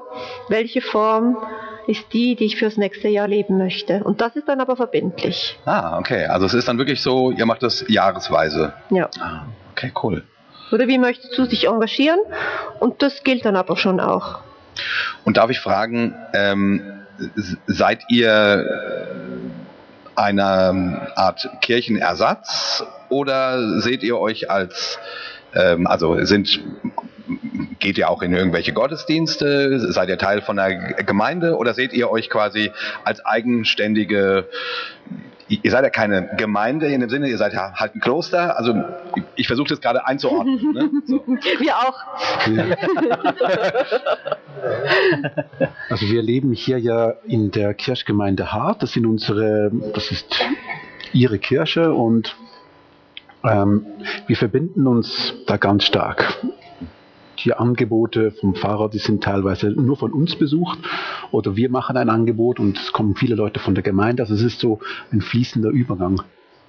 Manchmal ähm, leiten wir auch in sowas rein, dass wir beginnen zu funktionieren wie eine Ersatzkirchgemeinde. Dann wollen wir noch das machen und das machen und das machen. Und dann machen so wir auf. Angebote, Angebote nach außen. Gell? Ja, ja, und dann Mhm. merken wir, das macht ja die Kirche hier schon und das wollen wir nicht. Das, das ist doppelt gemoppelt, das braucht es hier nicht. Da müssen wir uns wieder reduzieren. Also es ist ein ständiger Reflexionsprozess zwischen Impulsen, was wir noch gerne tun würden, und dann wieder das einzubetten in das, was hier schon stattfindet. Diese ganze Diskussion findet jetzt zurzeit gerade sehr intensiv statt in unserer Arbeitsgruppe Charta. Wir haben schon ein paar Pa- Papiere produziert und die einen haben auch Gültigkeit und die anderen sind dann irgendwann überholt, aber wir haben uns noch keine Regeln gegeben. WG-Regeln gibt, sonst hätte sich die WG schon lange auseinander bewegt. Aber was wir als Stadtkloster für Regeln haben, für alle Mitglieder, das sind wir jetzt dran am Formulieren. Ist das irgendwann abgeschlossen oder ist, gehört das zu euch dazu, dass ihr einfach ständig in so einem Reflexionsprozess steckt? Nee, das zermürbt. Du kannst nicht alles immer neu ausdiskutieren. Das ist ganz schön anstrengend Das, geht nicht, das geht nicht. Ja. Irgendwo muss man sagen, okay, dieser Text steht jetzt mal. Das haben wir zum Beispiel im Bekenntnis gemacht. Mhm. In einem sehr, sehr schön ausgiebigen, sehr, sehr basisdemokratischen und drum langen Prozess verfassten wir ein Bekenntnis gemeinsam. Ihr seid ja schließlich auch in der Schweiz, das muss man hier schon so machen. Das muss man ja so machen. Wir sind es uns so gewohnt, genau. Und am Schluss steht ein Text da, der vielleicht nicht so poetisch ist, wie wenn wir das dir in Auftrag gegeben hätten, aber er wurde, ähm, es ist das Endprodukt eines Prozesses, in den sich viele Leute ein, angebracht haben. Und da diskutiert man plötzlich, ja, warum geht diese Formulierung für dich nicht? Und warum muss jetzt das unbedingt rein? Und erzählt einander von seinen persönlichen Beziehungen zu bestimmten Wörtern und lernt sich kennen und vertieft sich und reflektiert seinen eigenen Glauben. Das war, das waren sehr wichtige Monate. Ja, das glaube ich. Vielleicht werden mal ähm, Rückfragen Genau. angebracht, Genau, das oder? habe ich auch gerade gedacht. Dachtest du auch, ne? Wir denken ja auf dasselbe. Ähm, habt ihr, ihr habt jetzt ganz lange zugehört. Ähm, gibt es bei euch möglicherweise den Wunsch, mal eine Frage loszuwerden? Wir haben ein äh, Saalmikrofon sozusagen, das wäre überhaupt kein Problem. Wer würde sich trauen, eine Frage zu stellen? Meine Frage wäre, oder ähm, mehr ein Wunsch, wenn ihr alle vier, das fände ich spannend, uns vielleicht empfehlen oder ähm, etwas, eine, eine Art von Spiritualität, eine Art von, ähm, wie könnte man Gott erleben oder das Heilige erleben, wenn ihr uns das empfehlen könntet, das irgendwie mal auszup- auszuprobieren. Was würdet ihr sagen? Etwas, das vielleicht nicht ganz so, ähm, nicht alle schon machen oder so, also jeder von euch, was würdet ihr empfehlen? Was, was sollte man mal ausprobiert haben?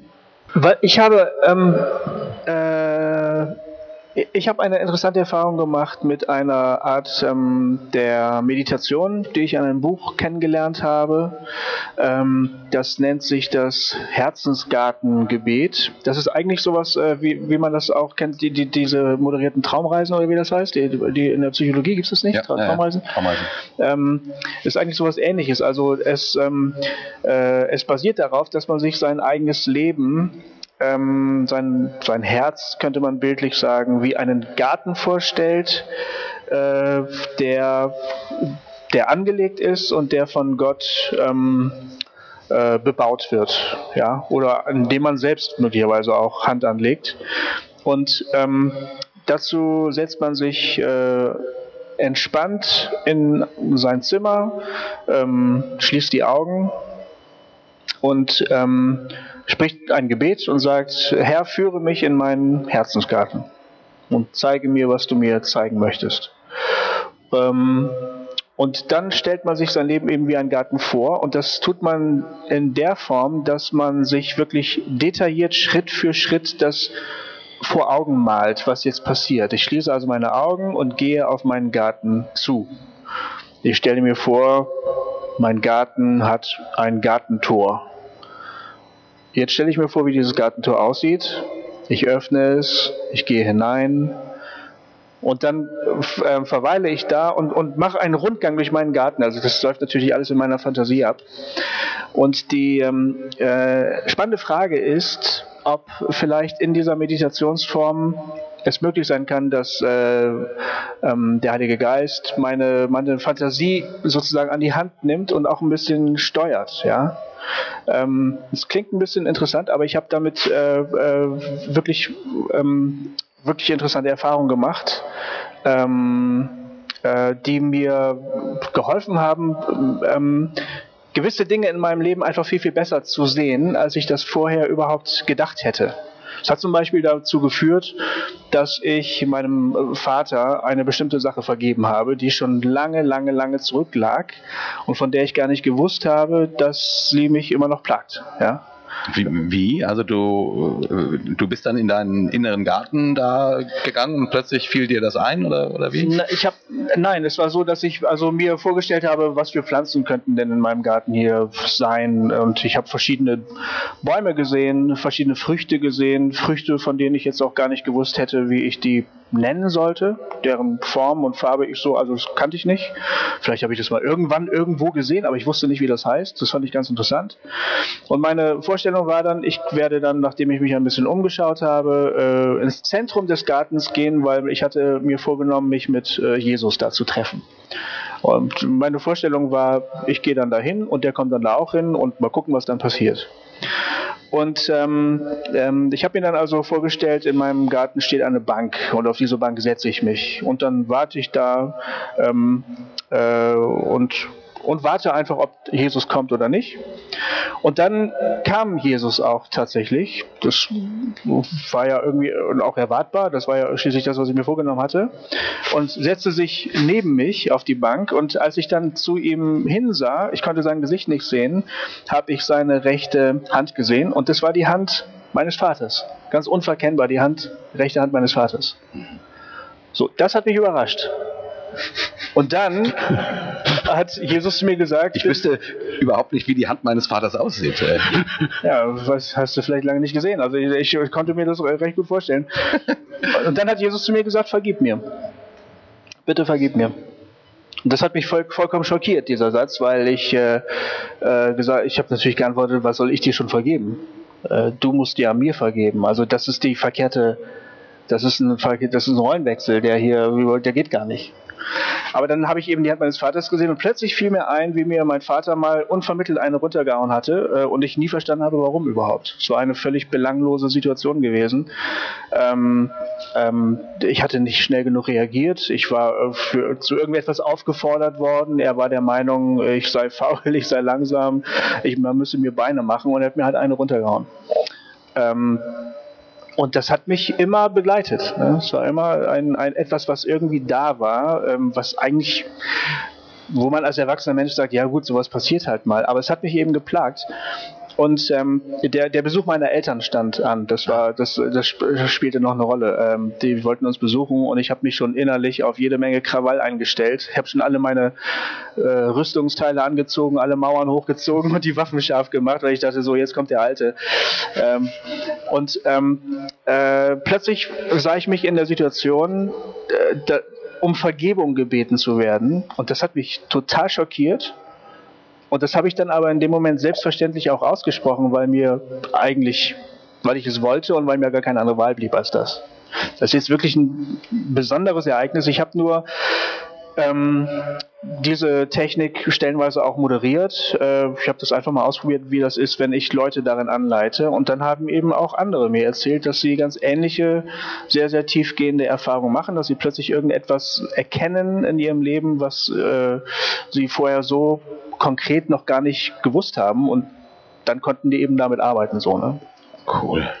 Fiel mir gerade spontan ein. Ich wollte gerade, eigentlich wollte ich erst über Nymphensittiche füttern reden, aber das, dann fiel mir das ein. Ja. Wow. Na, jetzt kommst du. Ja, äh, erstmal coole Geschichte, äh, Goofy. Wow, du, du hast ja doch mehr drauf, als ich immer gedacht hätte. Spirituelle Kompetenz. Ja, du hast echt. Wahnsinn, nein, nein. Äh, ist ja, ist ja echt, echt, echt eine tolle, tolle Geschichte.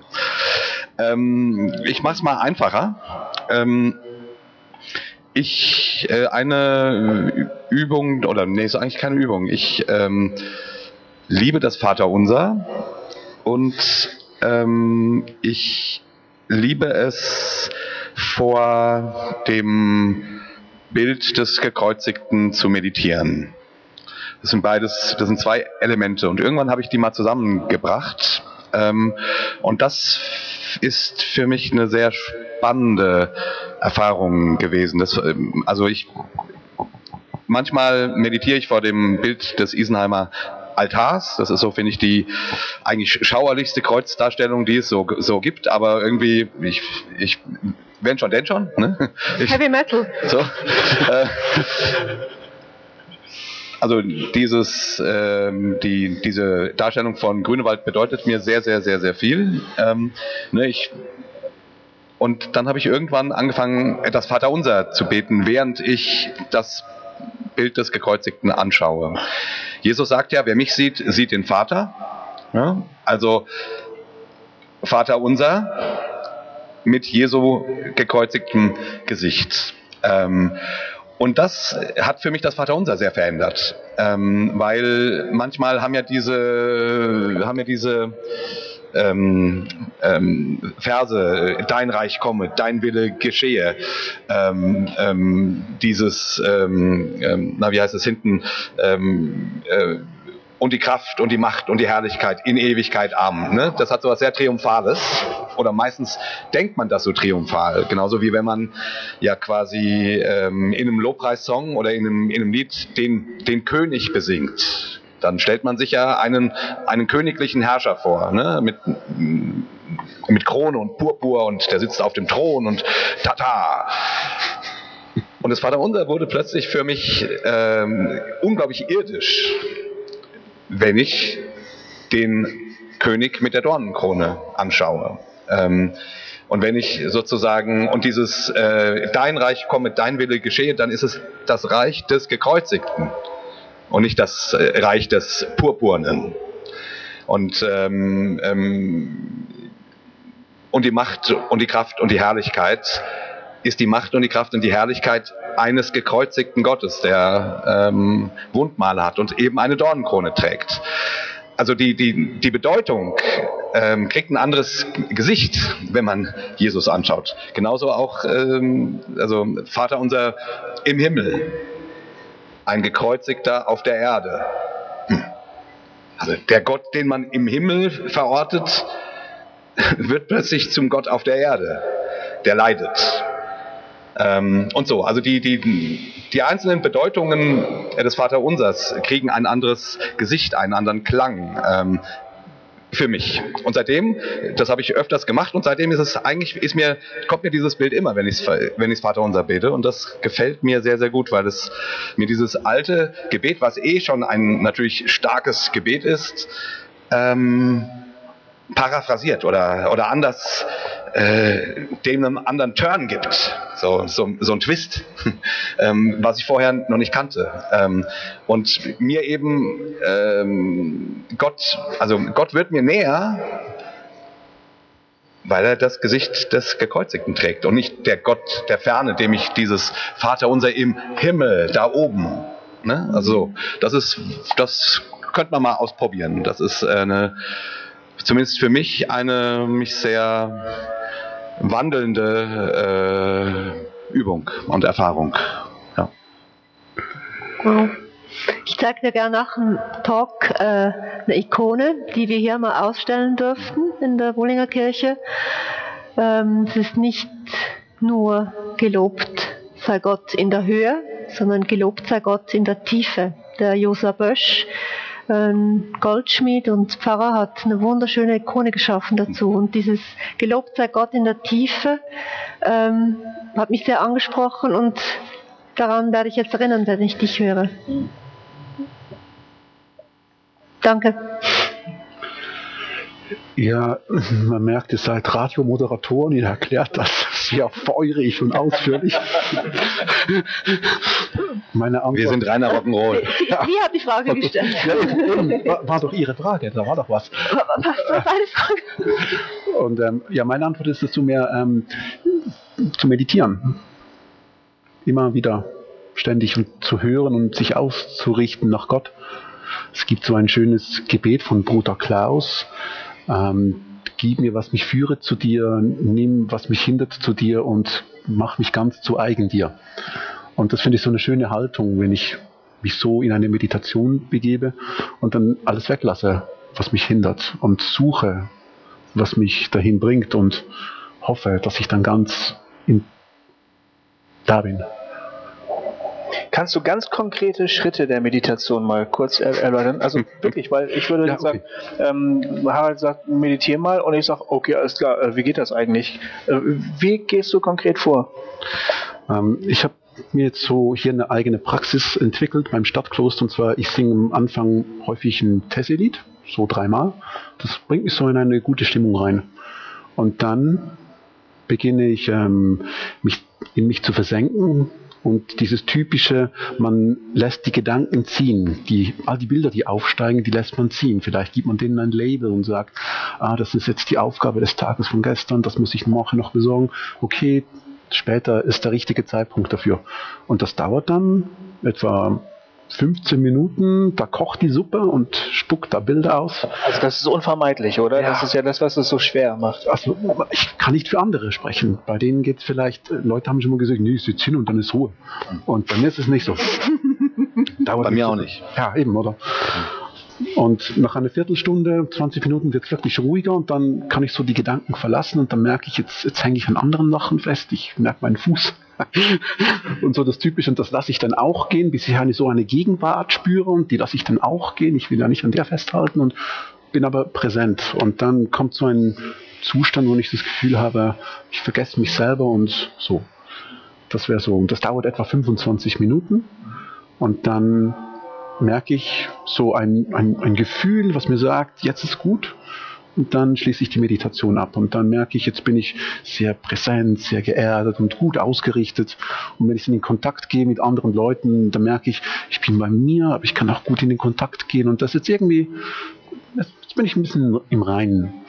Und wenn ich das aber drei, vier Tage nicht mache, dann merke ich, jetzt ist wieder so das Chaos pur. Ich werde von Impulsen immer wieder weggeschwemmt und da ist nicht, nicht mehr diese, diese feine Stimmung zu spüren, was ist jetzt da tatsächlich, um was es geht. Wie schließt du ab? Singst du nochmal ein Lied zum Abschluss? Oder sagst, stehst du einfach auf und sagst, so, das war's jetzt? Oder? Ich, ich habe noch so, so eine Klangschale, da gibt es dreimal den Gong zum Schluss. Mhm. Dann lasse ich den ausklingen, sitze noch ein bisschen da und versuche dann so einen Rhythmus zu finden, nicht gleich hochzuspringen, sondern eben diese, ähm, diesen Rhythmus mitzunehmen. Jetzt bin ich da, ist gut. Ich glaube, jetzt ist Zeit aufzustehen. Dann stehe ich auf und beginne die Dinge zu tun, die zu tun sind mit dieser Stimmung. Mhm. Und die verliert sich dann vielleicht oder manchmal ist sie ein bisschen länger da. So. Ich möchte von zwei Wegen erzählen. Das eine ist das Tanzen, wie ich es im Aufbruchstanz kennengelernt habe. Ähm, was vielleicht das Gegenteil ist von dem, was ich früher gemacht habe. Das war Ballett und Turniertanz.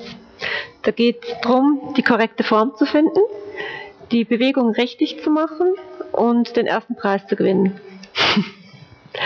das macht ganz viel Spaß. Und das Gegenteil macht auch ganz viel Spaß. Wenn ich nicht frage, wie sieht das nach außen aus und was ist die vorgegebene Figur, die ich tanzen soll, sondern nach innen höre und vielleicht zur Ruhe komme, ganz lang. Und darauf acht will mein Körper eine Bewegung machen. Zu einem Thema vielleicht. Gebt mir beim, das ist in einer Gruppe, gebt mir ein Thema, wie drücke ich das aus? Was kommt für ein Impuls und auf das höre. Für mich hat das nicht nur mit mir zu tun, sondern mit einem Impuls, der größer ist als ich. So. Und das kann für mich manchmal eine spirituelle Erfahrung sein, diesem Tanz nachzuspüren, weil ich nicht bestimme, wo es lang geht. Ich setze mich etwas Größerem aus, das in mir mich bewegt.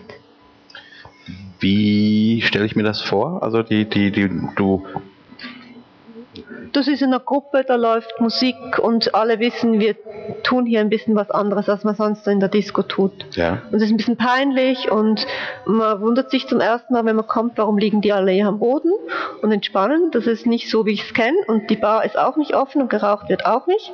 So alles ein bisschen anders. Und wenn du dich dann mal da reinschickst, dann merkst du, das tut doch gut, so ab und zu mal. Nee, ich meine vom, also du, du, Das ist eine Disco, so. aber einfach ein bisschen okay, anders. also es läuft Musik und Ja. du bewegst dich. Ja. Also ich will, ich, ich will wissen, wie du dieses, also man kann sich, sich bewegen, wenn man, äh, und man macht sich darüber Gedanken. Aber das klang jetzt danach, du machst dir nicht viele Gedanken darüber, sondern du lässt dich bewegen oder so. So klang Das das. versuche ich, ja, genau. Ja, ich weiß nur nicht, wie das geht. Können wir nachher probieren. Nein. Okay? Ich will, nein, ich will das nicht probieren.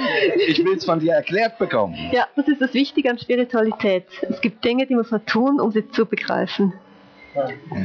Okay. Okay, da gebe ich klein bei. Das, ist, das war ein guter Satz. Alles klar. Und den anderen Weg, den ich ganz kurz einfach, damit man es googeln kann, äh, schildern möchte, ich habe vor über zehn Jahren zum ersten Mal den Fuß in sogenannte Exerzitien gesetzt. Das ist eine alte Meditationsform aus dem 16. Jahrhundert, heißt nichts als Übungen, geistliche Übungen. Ähm, und die werden heute an vielen Bildungshäusern, spirituellen Häusern, Klöstern angeboten. Da gibt es eine ganz krasse Form. Da geht man sicher nicht so raus, wie man reinging. Das, die dauert einen Monat. Und das ist sicher das Beste, was ich je im Leben gemacht habe. Das war dieser Monat. Es gibt aber auch Formen, wo man es ein bisschen abgeschwächter kennenlernen kann, mal schnuppern kann. Das ist eine Form, wie ich mit der Bibel meditieren kann. Übrigens, der Herzensgarten, den du erzählt hast, hat mich gerade auch daran erinnert. Ähm, da gehe ich nicht in den Garten, sondern ich gehe in einen biblischen Text rein. Stell mir den vor in allen Facetten, wie riecht's, wie sieht's aus und dann die Figuren. Da ist der Jesus, da ist die Frau am Brunnen, wie sieht der Brunnen aus? Ich male mir das, wie wenn es ein Bild wäre. Und mit der Zeit ist es sehr konkret vor mir. Und dann steige ich selber ins Bild ein. Und wenn man das ein paar Tage hintereinander macht, kann man die Figuren vielleicht sogar was fragen. Und vielleicht reden die mit einem. Und vielleicht steht das dann nicht so in der Bibel. Das ist eine ganz, ganz spannende Form, mit uraltem Text umzugehen und sich zu verbinden mit etwas, was über meine Zeit oder deren Zeit hinausgeht. Als Menschen, glaube ich, verbindet uns etwas über alle Zeiten. Und das beginnt zu flimmern, wenn ich ganz lang in der Ruhe bin mit einem Text.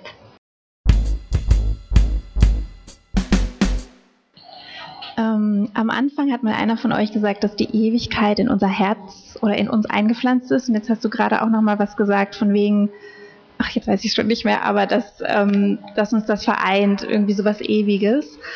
Und sehr viele spirituelle Richtungen, ich sag mal, proklamieren oder einen empfehlen, dass jetzt die Gegenwärtigkeit und mich würde irgendwie dann vielleicht zum Abschluss, aber irgendwie interessieren, was ist Ewigkeit für dich? Was meinst du damit, dass uns das verbindet?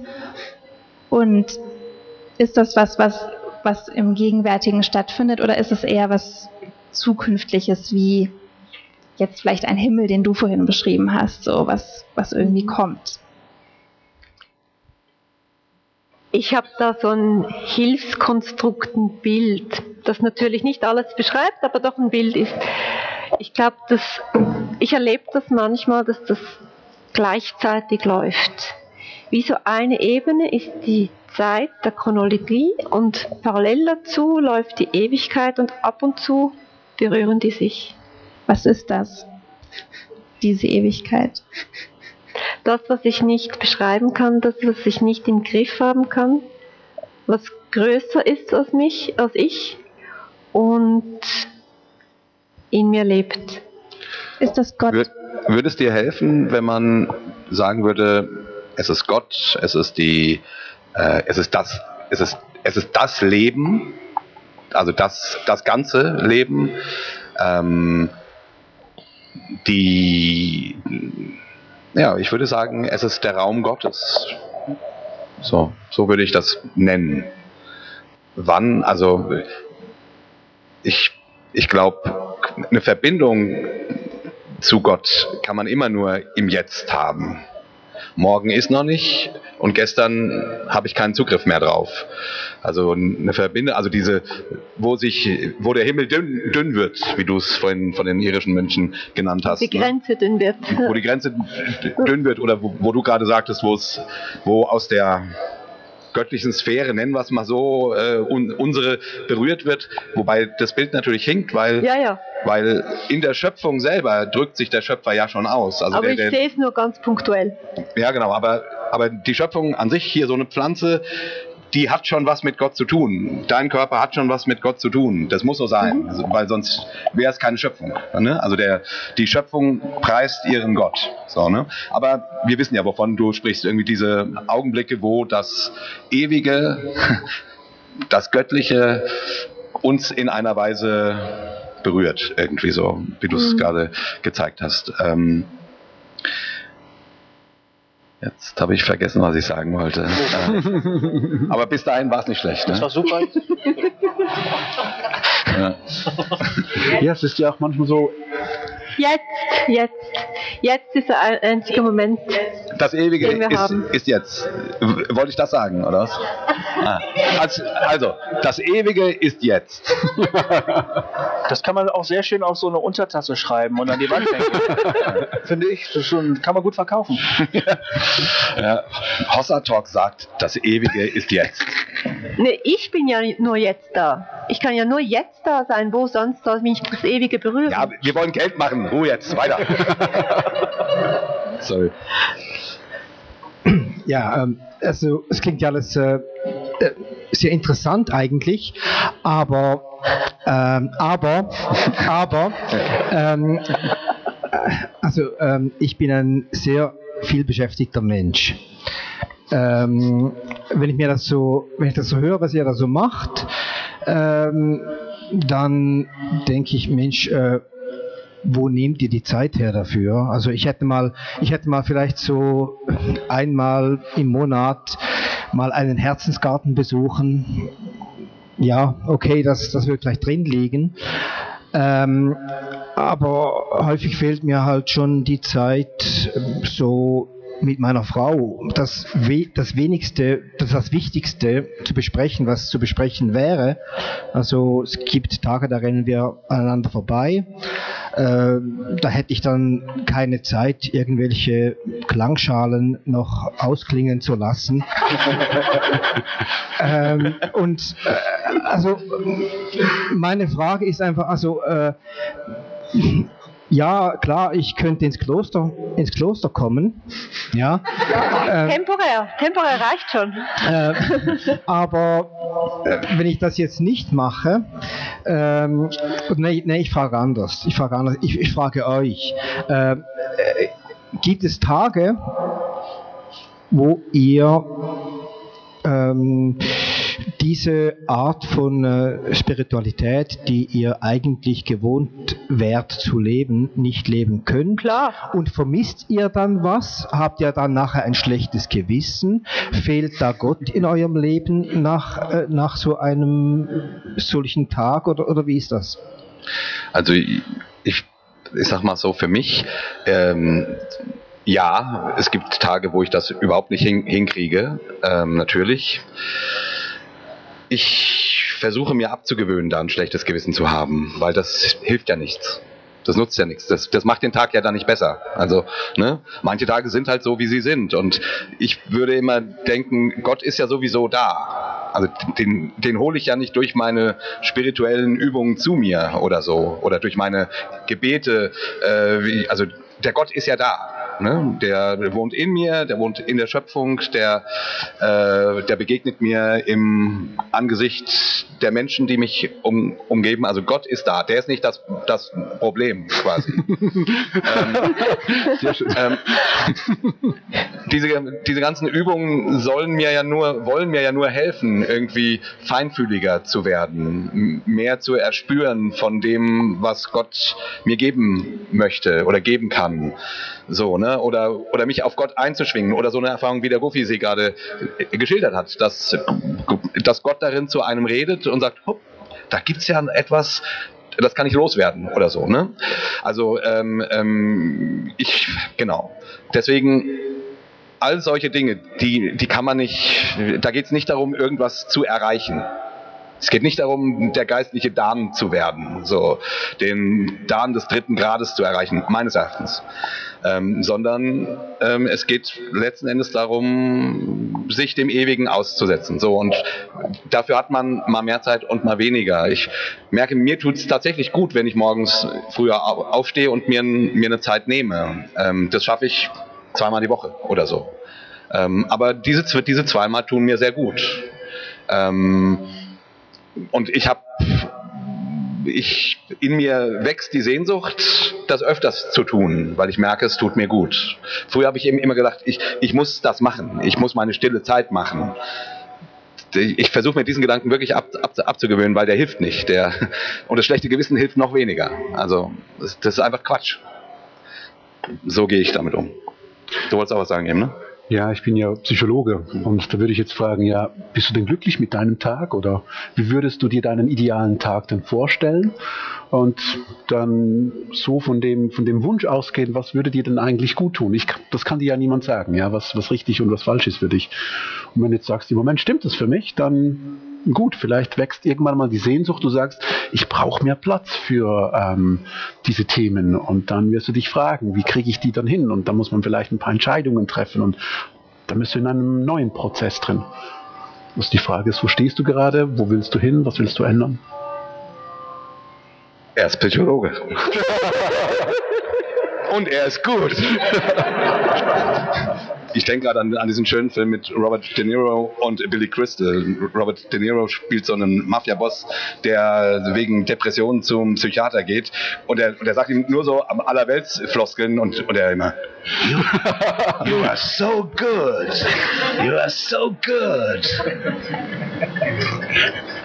Schöner Film. Es gibt noch eine Frage. Ähm, ich ähm, fand jetzt zumindest das, was ich zuhören konnte, sehr interessant, weil es so viel um Spiritualität geht. Und ähm, ich habe den Begriff Meditation ganz oft gehört und das ist ein Begriff, der mich schon sehr, sehr lange beschäftigt. Und ich hätte einfach mal, ich weiß nicht, ob jeder oder einer von euch was dazu sagen möchte, aber wie kann man Meditation einfach erklären? Ist es einfach nur dieses, ich mache mir Gedanken über eine Bibelstelle und denke darüber nach und sinne darüber nach? Oder wie kann man das, wenn mich jemand fragt, was ist Meditation? Wie kann ich das in einfachen Worten erklären? Genau, ja, das wäre die Frage. You, you are so good. Oh, okay. Ich probier's mal. Ähm, ich habe gelernt, es gibt zwei Worte. Es gibt Meditation und Kontemplation. Und ähm, die Meditation wäre tatsächlich, dass ich meine Gedanken um eine Textstelle kreisen lasse. Und dann der Text wird lebendig, ich verbinde ihn mit meinem Erlebenswelt damit und ähm, guck mal, was dabei rauskommt. Das wäre die Kontemplation. Und Meditation ist dann, äh, nein, das wäre die Meditation, Entschuldige, ich spiele es immer durcheinander. Die Kontemplation, Kontemplation ist dann das Hören, die Stille.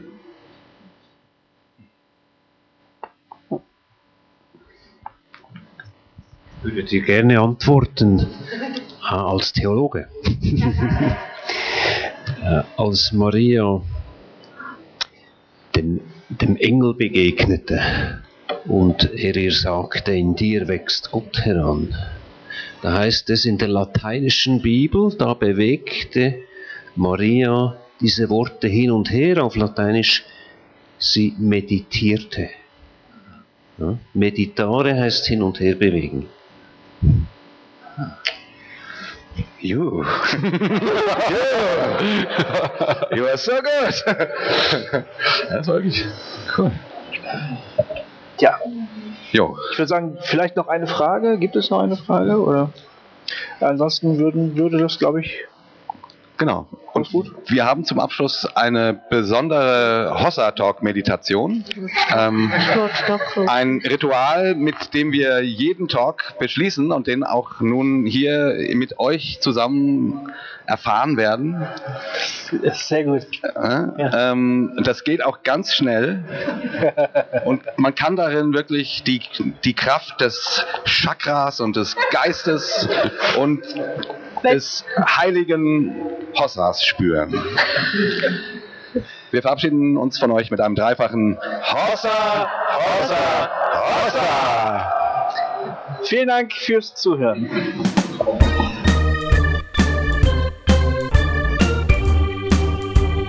Hossa Talk! Jay und Goofy erklären die Welt.